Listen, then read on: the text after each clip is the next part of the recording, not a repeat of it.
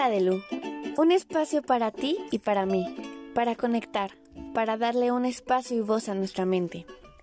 En el capítulo de hoy quiero hablarte acerca de las enfermedades mentales.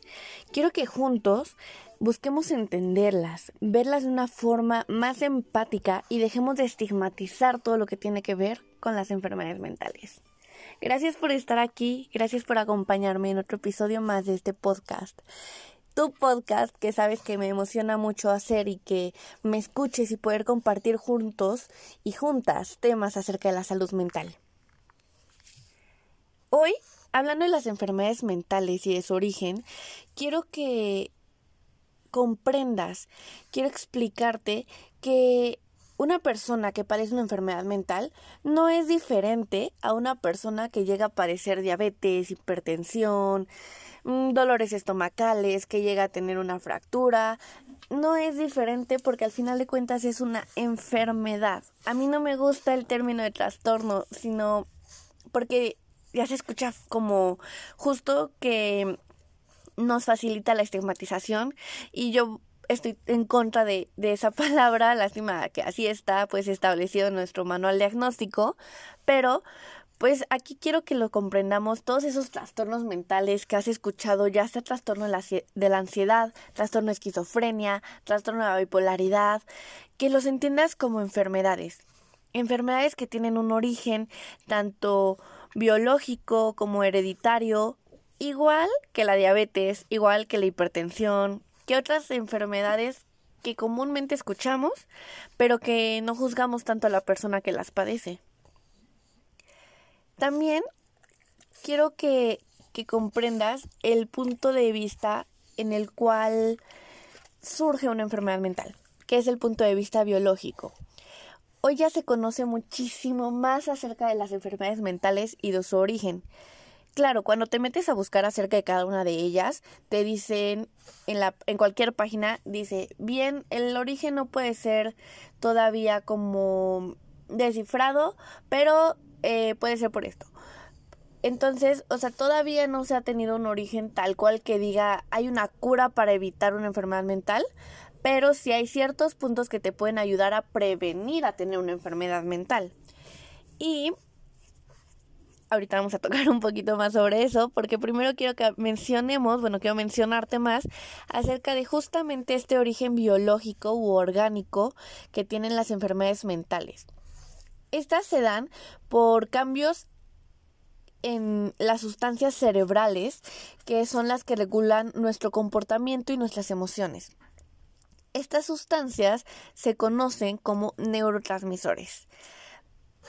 Y de estas sustancias son muchísimas las que pueden estar involucradas para cualquier enfermedad mental. Las más comunes que más hemos escuchado pueden ser dopamina, serotonina, entre otras. Pero para comprender un poco mejor esto, hay una explicación que, que encontré y que me gusta mucho. Entonces quiero compartir contigo y espero también te sirva para poder comprender un poco más acerca de del origen de estas enfermedades mentales.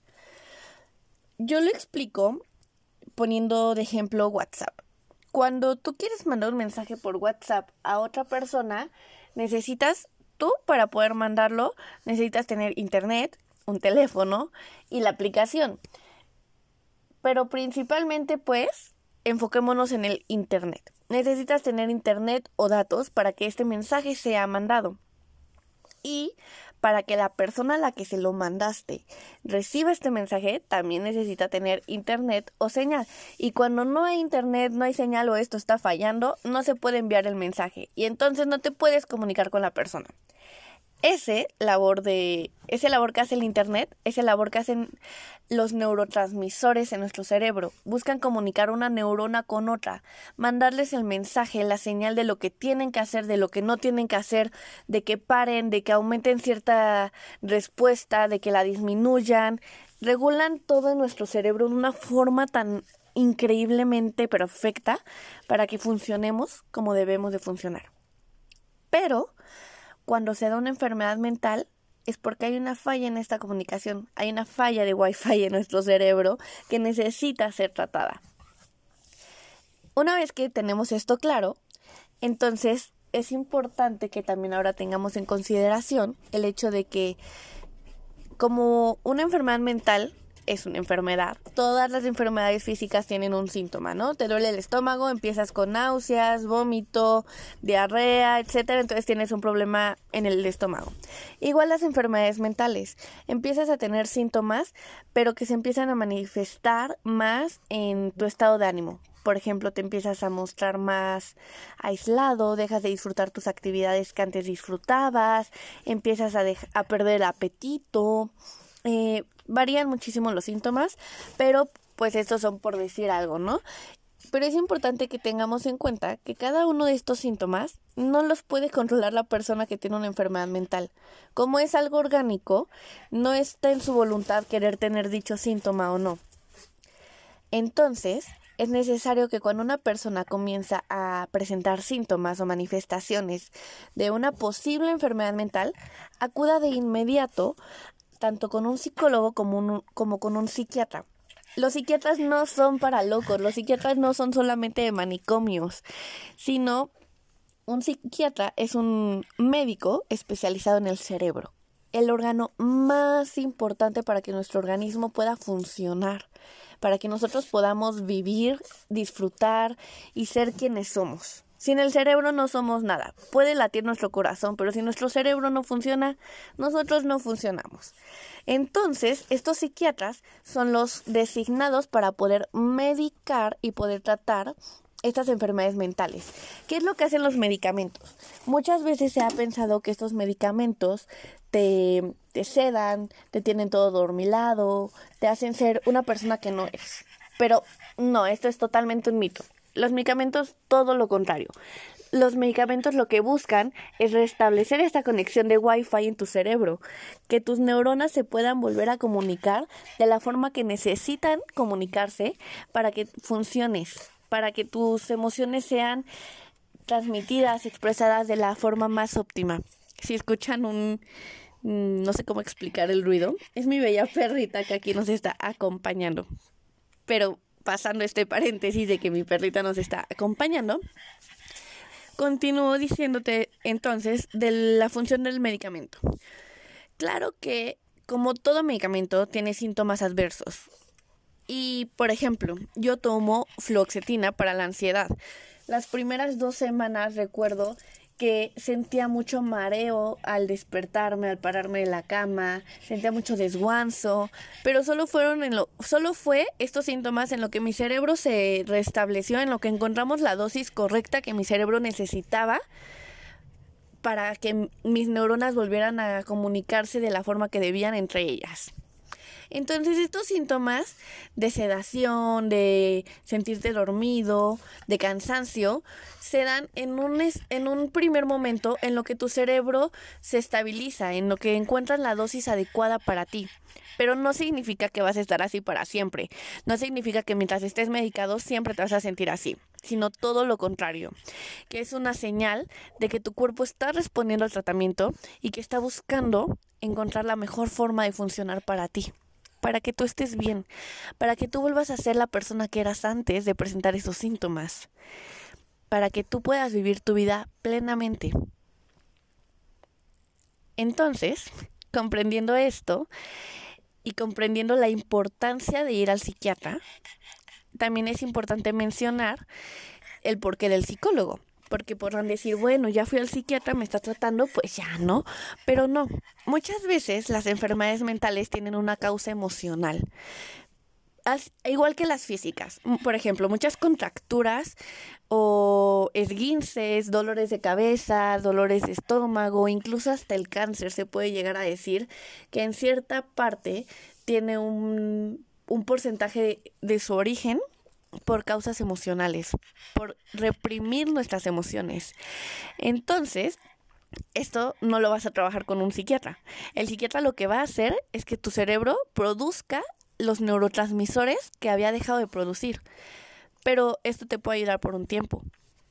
Pero lo que sí te puede asegurar o ayudar a evitar que te vuelva a suceder estas manifestaciones es el llevar tu tratamiento psiquiátrico con un tratamiento psicológico es decir, con una terapia o psicoterapia también se conoce como psicoterapia. Ese ese proceso, ese espacio para ti, para hablar de todo, todo, todo, todo lo que pasa por tu mente de cómo sientes cada uno de tus síntomas, de si has tenido crisis de ansiedad, cómo es que las has sentido, poder encontrar las herramientas que hay en ti para sobrellevar tu enfermedad mental y que puede que no te hayas dado cuenta de eso.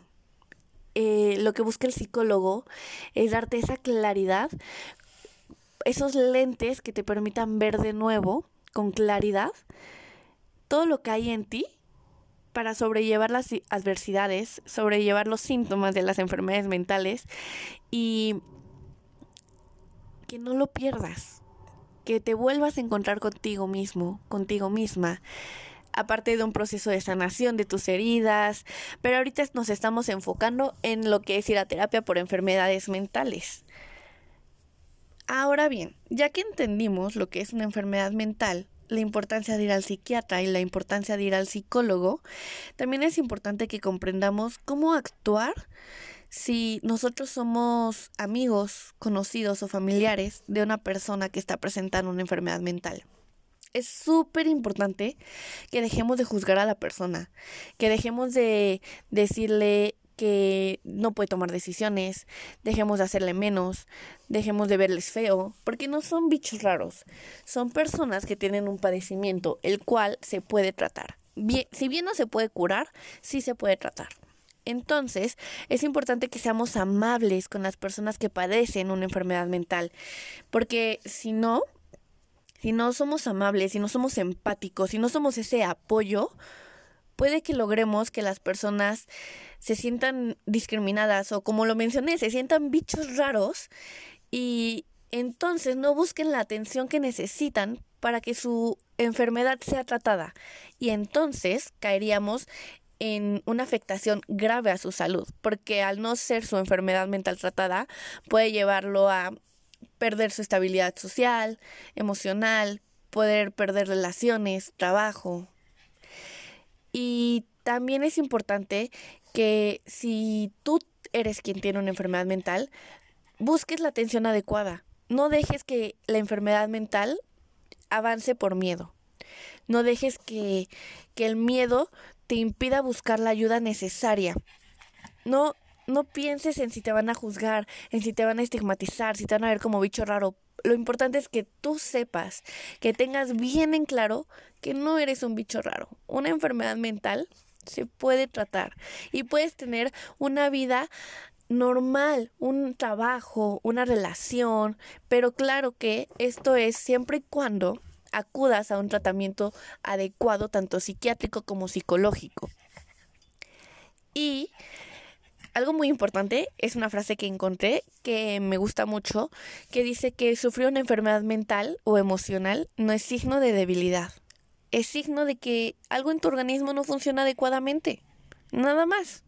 Dejemos de tachar a las personas con enfermedades mentales como gente débil, porque no lo son. Se necesita, al contrario, mucha fortaleza para poder afrontar esa enfermedad mental, para poder afrontar cada crisis, cada síntoma, cada estigma que te ponga la sociedad cuando sepa que tienes una enfermedad mental. Entonces, si tú no eres quien la padece, sea amable con una persona que la padezca. Sé comprensivo, sé empático, abrázalo y hazlo sentir que no estás solo, que no estás sola, que en ti puede encontrar ese lugar seguro donde se pueda desahogar, donde puede encontrar un soporte. Porque también es súper importante eso, que la persona sienta que no está sola, que no está solo, que se sepa apoyado. Dejemos de, de estigmatizar el ir al psiquiatra, el ir, el ir al psicólogo. Para esto, quiero invitarte a que encuentres en Spotify los lives que tuve con Juan Castellanos acerca de por qué ir a terapia. Él es un psicoterapeuta existencialista buenísimo. Y también que escuches el live que tuve con el psiquiatra, con el doctor Mario, acerca de las enfermedades mentales. Hablar de ellas sin estigma. También es un psiquiatra excelente, el cual pues la verdad tengo el honor que es mi psiquiatra, es con el que yo voy y dejemos de juzgar a las personas, dejemos de juzgar el día al psiquiatra. Y así como yo te lo dije ahorita, sí voy al psiquiatra, voy a la psicóloga y no por eso soy una persona que valga menos.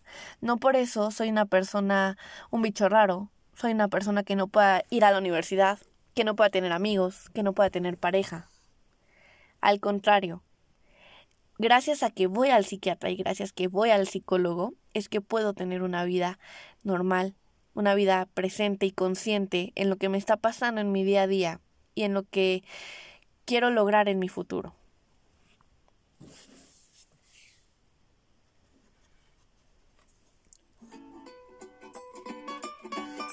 Recuerda que puedes acompañarme en Psicología Sadelu por Instagram para poder seguir más de mi contenido sobre salud mental.